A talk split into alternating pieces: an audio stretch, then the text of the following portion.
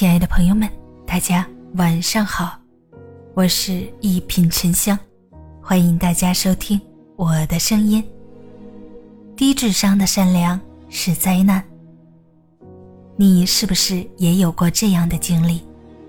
总是乐善好施而不懂拒绝，被人利用而后悔莫及。那么，你的好心善举到底在哪里偏了轨，出了错？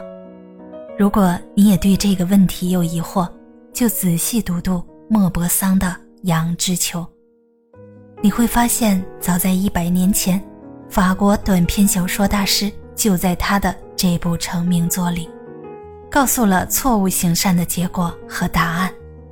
低智商的善良害自己，纵恶人，是愚蠢之举，是可怕之灾。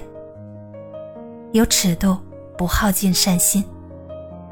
老子说：“上善若水，但是没有尺度的善良会自讨苦吃，助长恶人，伤害自己。”一八七零年，普法战争爆发，普鲁士军队占领了卢昂城。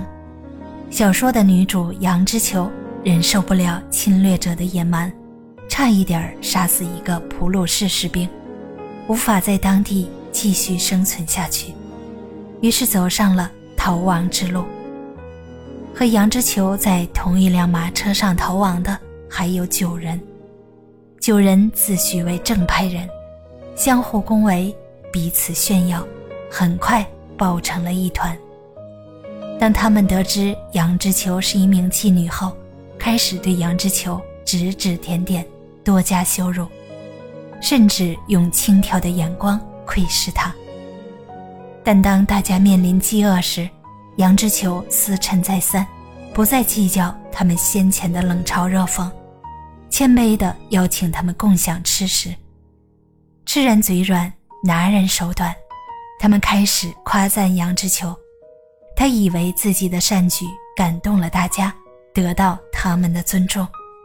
可下一秒，当一位普鲁士军官在旅馆门前拦住他们，并让杨之球。陪他过夜，否则不放行时，他们原形毕露。为了自己的利益，九个人施展种种阴谋，迫使杨之球就范，并理直气壮地让牺牲自己保护大家，硬生生将他送入虎口。如果善良没有锋芒，那将遍体鳞伤。杨之球用自己的身体为大家换来了自由。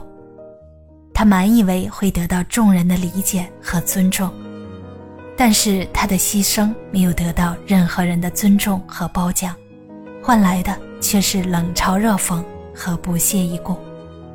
甚至在他饥寒交迫中，没有人愿意送给他食物，哪怕一点面包屑。这就是人性。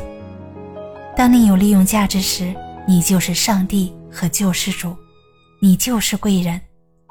一旦失去利用价值，会被无情的抛弃，并且狠狠地踩上一脚，将你置于死地而后快。其实，在读这本书的时候，我也在反复思考杨之球的悲剧，以及什么才是最好的善良。杨之球的悲剧和他人的自私冷漠有关，但直接原因是他毫无底线的善良和忍让所致。很认同罗素的一句话：“若理性不存在，则善良毫无意义。”这个世界就是这样，面对形形色色的人，有真心，有善意，有热情，还远远不够。你的善良还必须带点高智商，时刻保持清醒、理性和足够的智慧，绝不能做没有脑子的烂好人。先善待自己，再施爱他人，方能不辜负自己的一腔爱心。大家好，我是沉香，祝你晚安，好眠，咱们下个节目见。